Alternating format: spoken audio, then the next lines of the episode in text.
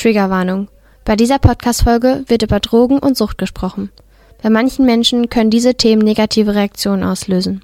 Bitte sei achtsam, wenn das bei dir der Fall sein sollte.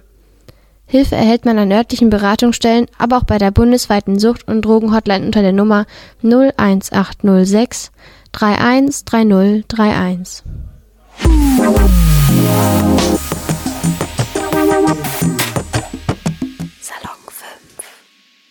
Salve Leute, was geht ab? Ich bin's Dina und heute gibt's von mir einen neuen Podcast, nämlich einen Bücherpodcast passend zur Drogenreihe. Ich spreche über das Buch Wir Kinder vom Bahnhof Zoo. Vielleicht haben eure Eltern das damals mit euch geguckt, also den Film dazu. Vielleicht habt ihr die Serie bei Amazon Prime gesehen. Ähm, das ist ein Buch eigentlich und es geht um die Geschichte von Christiane F. beziehungsweise Christiane Felscherinov. Diese Frau mittlerweile hat schon einen Sohn und ist erwachsen natürlich. Und damals war sie drogensüchtig. Und ich habe dieses Buch gelesen, weil ich die Serie gesehen habe auf Amazon Prime Anfang des Jahres. Und ja, wie soll ich sagen? Also diese Serie, die hat mich dezent mitgenommen. Also ich kam gar nicht mehr darauf klar. Ich habe drei Tage danach nicht mehr richtig denken können. Es war sehr intensiv und sehr interessant. Und mir war halt wichtig, dass wir diese Drogenreihe starten, beziehungsweise dass ich dieses Buch lese und euch davon erzähle, weil das Thema Drogen kein Tabuthema mehr sein sollte. Dass Menschen, die drogenabhängig sind, nicht schief angeschaut werden, dass Menschen, die drogenabhängig sind, Prävention und Aufklärung und generell jede Aufklärung über Drogen bekommt und dass den Menschen geholfen wird. Denn Drogen sind so Lebenskiller und das habe ich in dem Buch sehr mitbekommen. Und wirklich, selbst bei der Serie und auch bei dem Buch, es fühlt sich so an, als würde man selber drin stecken. Und das Buch habe ich wirklich weggelesen, wie keine Ahnung was. Es hat, lasst mich nicht lügen, ich glaube, ja, es hat 366 Seiten und es, ich habe es so schnell gelesen, weil, also man kann das einfach nicht weglegen. Ähm, ich lese euch jetzt mal den Klappentext vor, damit ihr so eine kleine Ahnung habt, was so passiert.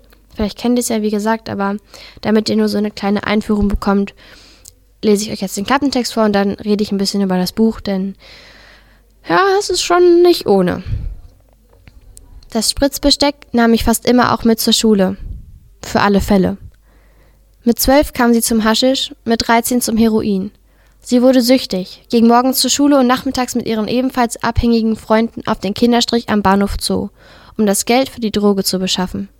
Christiane F. berichtet mit minutiösem Erinnerungsvermögen und rückhaltsloser Offenheit über Schicksale von Kindern, die von der Öffentlichkeit erst als Drogentote wahrgenommen werden.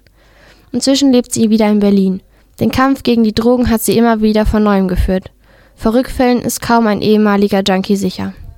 Das ist ein Klassiker, vom Stern rausgebracht. Jetzt ist es vom Carlsen Verlag ähm, erschienen worden und ich habe es mir gekauft, als ich in Berlin war wie ich gerade schon angesprochen hatte, hatte ich die Serie gesehen Anfang des Jahres 2021, war mega geflasht davon und dann war ich mit meiner besten Freundin in den Sommerferien in Berlin und ich war auch am Bahnhof Zoo. Der Bahnhof Zoo ist am Berlin, das ist der ähm, Zoologische Garten und ähm, ja, vorne an der, am, am Eingang sind so, steht da so Terrassen am Zoo und ähm, wenn du da, wenn du das, wenn du, wenn du die Geschichte kennst und das Buch liest und dann an diesem Ort ist, bist, wo alles passiert ist, und du dir vorstellst, wie die da damals durch die Straßen gelaufen sind und keine Ahnung was, dann, ich weiß nicht, ich war sehr neugierig und irgendwie aufgeweckt und wollte das unbedingt wissen, was da passiert ist, weil das ist einfach unbeschreiblich, dass das wirklich wahr ist. Das ist nicht ausgedacht, das ist echt. Und Christiane erzählt im Prinzip in diesem Buch ihre Drogengeschichte. Sie fängt an darüber, wie sie reingerutscht ist und was alles dazugehört, wie es ist, ein Fixer zu sein. Fixer sind die, so, so betitelt sie sich und ihre Freunde. Ähm, Fixer sind die Menschen, die sich Heroin, das ist eine sehr starke Droge, ähm, injizieren, also in den Körper spritzen. Man kann es auch rauchen, aber ähm, hier wird meistens gedrückt. Und was es eigentlich mit sich bringt, wie ihre Freunde darunter leiden und wie viele Entzüge man noch machen kann, bevor man wieder anfängt. Es beginnt damit, dass Christiane zur Schule geht, sie ist zwölf und ähm, ganz viel umzieht. Ihre Familienverhältnisse sind nicht so die besten. Sie lebte zusammen mit ihren Eltern und ihrer Schwester in einer Gropiusstadt, so nennt man einen Teil von Berlin, wo viele Hochhäuser sind. Und dort, ähm, ja, war sie dann da. Und in ihrer Kindheit hatte sie es nicht leicht. Ihr Vater war sehr aggressiv und sehr ja, gewalttätig, irgendwie so ein bisschen, ja, kann man schon sagen. Ihre Schwester und sie hatten es nicht leicht. Alle ihre Spielplätze, die die in, in der Umgebung hatten, und die hatten so einen Hügel auch und so weiter. Also alle Möglichkeiten, wo Kinder ihre Zeit verbringen konnten, wurde denen genommen. Einfach nur, weil da irgendwelche Häuser drauf gebaut worden sind oder die wurden vertrieben oder keine Ahnung, was die Polizei war da und so weiter. Und im Prinzip wurde deren Kindheit immer wieder mehr abgerodet, wie so ein Stück Wald. Und das fand ich schon mal richtig blöd, weil kein Wunder, dass dann die Kinder viel zu früh und viel zu schnell erwachsen werden und sich mit anderen Sachen beschäftigen. Und dann ging Christiane in, die, in das Haus der Mitte, das war so ein evangelisches Jugendzentrum, wo auch Partys gefeiert worden sind, und kam da zum ersten Mal in Berührung mit Drogen, und zwar mit Gras, also Marihuana, und ähm, hat dann angefangen zu kiffen. Und das war cool, alles Mögliche, so, ne, jung, dumm, ähm, halt Spaß, feiern das erste Mal, mit zwölf extrem jung, aber die einfach gelebt, so die hatten keine andere Möglichkeit, irgendwo zu spielen. Ich habe hab ich ja gerade gesagt. Und sie wollte natürlich auch raus aus der Wohnung, ne? Wenn der Vater die Mutter geschlagen hat oder so, das, das kannst du als junges Mädchen, als junges Kind, kannst du es nicht verarbeiten. Ja, dann ist sie ins, Haus der Mitte gegangen, hat da die ersten Drogenerfahrungen gemacht und kam dann irgendwann ins Sound. Das war damals Europas neuester Club oder bester Club, ich weiß es gerade nicht mehr. Und da wurden andere Drogen genommen. Da wurden natürlich auch Gras geraucht, aber da wurden auch Trips geworfen, also, also Pillen, weiß ich nicht, irgendwelche LSD-Pillen oder so, halt bewusstseinsverändernde Substanzen. ist eigentlich alles, alles an der, alle Drogen sind bewusstseinsverändernde Substanzen, aber ähm, so Pillen, die dein Bewusstsein natürlich auch verändern, LSD, keine Ahnung, siehst du irgendwann irgendwelche Halluzinationssachen oder so genau, dann, dann siehst du halt einfach andere Sachen. Und dann haben, hat sie angefangen, auch Pillen zu schlucken, also Trips zu werfen und hat dann auch noch andere Sachen ausprobiert, viel Alkohol getrunken und das halt mit zwölf. So, ihr müsst euch vorstellen, mit zwölf bist du, weiß nicht, was habe ich mit zwölf gemacht? Ich habe noch mit Puppen gespielt, glaube ich. Ich war mit meinen Freunden immer gerne shoppen, wenn ich damals zwei Euro Taschengeld gefühlt bekommen habe oder so. Das war für mich das Größte damals. Und Christian hat dann angefangen halt andere Dinge zu tun. Und so ging es halt immer weiter. Sie hat neue Leute kennengelernt. Natürlich, wenn du dich nur mit diesen Leuten darum um beschäftigst, wenn du jeden Abend draußen bist, dann freundest du dich mit denen an und ihr rutscht immer weiter zusammen da rein. Dann hat der eine mal was Neues ausprobiert, dann sagt der, oh mein Gott, das war so gut, das musst du auch ausprobieren und so weiter. Und so kam sie dann auch zum Heroin und hat angefangen, Heroin zu sniefen, also durch die Nase zu nehmen und die Wirkung von Heroin ist so krass gewesen, dass sie angefangen hat irgendwann, weil sie es so toll fand, ne, angefangen hat, sich das auch zu spritzen. Und wenn du dir das injizierst und dir das in die Vene jagst, so wird das ganz oft beschrieben, ist das ein betäubendes Gefühl, das ist scheinbar unglaublich. Du vergisst alles und das ist, als würdest du einfach mal ganz kurz atmen können in dieser ganzen Kacke, die, die in deinem Leben ist. So beschreibt Christiane das. Und davon kommst du sehr, sehr, sehr, sehr selten von ab. Und so war es auch bei ihr. Sie war noch sehr jung, sie war immer feiern und ihr ganzes Umfeld hat auch Drogen genommen. Demnach kam sie dann nicht so schnell weg. Sie ist noch zur Schule gegangen, hat auch Freunde gefunden, die auch alle drogenabhängig sind, waren und so beschäftigst du dich halt dann die ganze Zeit mit diesen Leuten und kommst da halt auch echt, du kannst halt einfach nicht avoiden. So.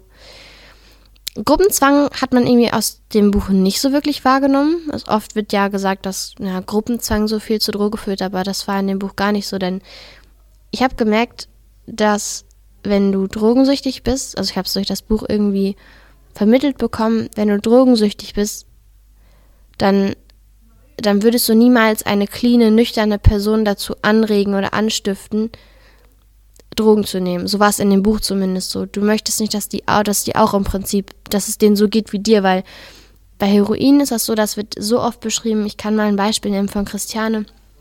Wenn du kein Geld mehr hast, um dir Heroin zu kaufen, dann kommst du auf Turkey und das ist ein Zustand, wo dein Körper langsam diese Droge ausscheidet und du halt voll am Abcracken bist eigentlich. Also du, das als würdest du sterben, es tut weh, du, du schwitzt die ganze Zeit, du kotzt und alles Mögliche.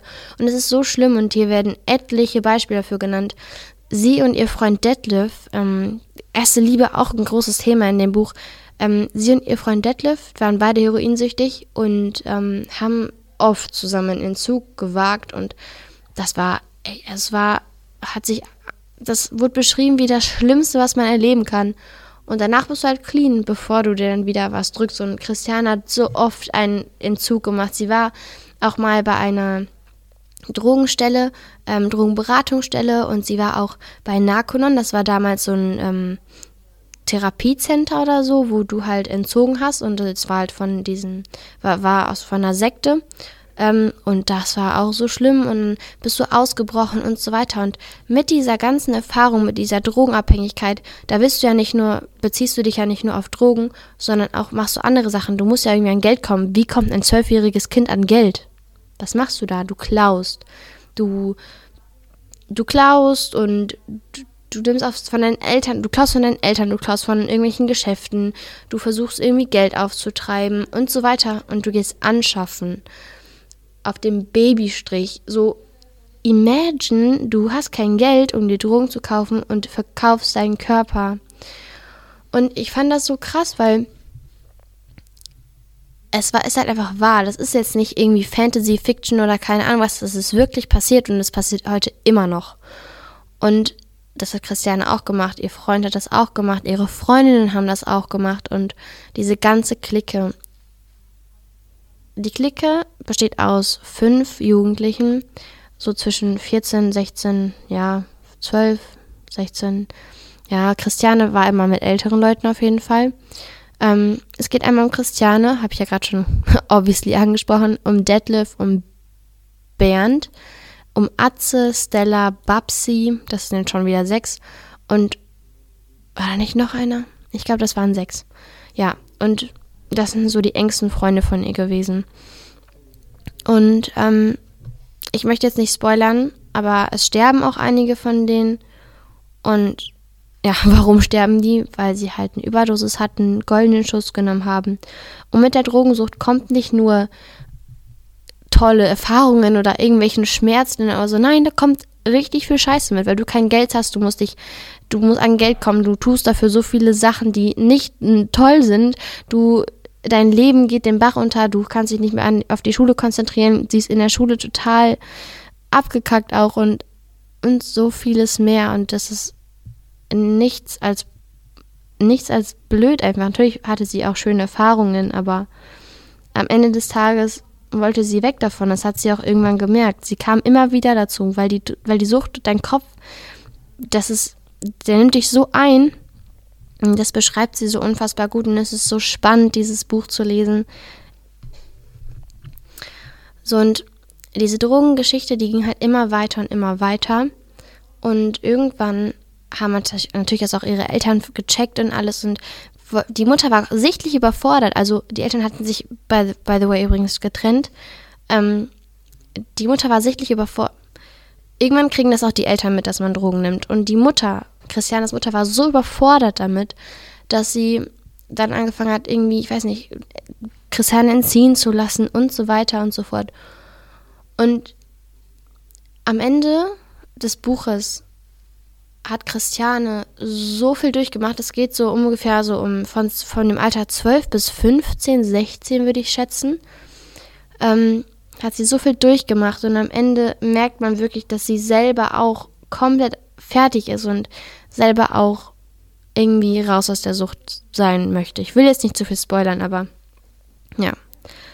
Fazit vom Buch ist es einfach geil. Es ist einfach geil, es ist sehr, sehr interessant. Man kriegt einen ganz anderen Blickwinkel irgendwie auf eine Drogensucht, weil man irgendwie das so, weiß ich nicht, es nimmt einen so voll mit, was da passiert. Es ist super spannend.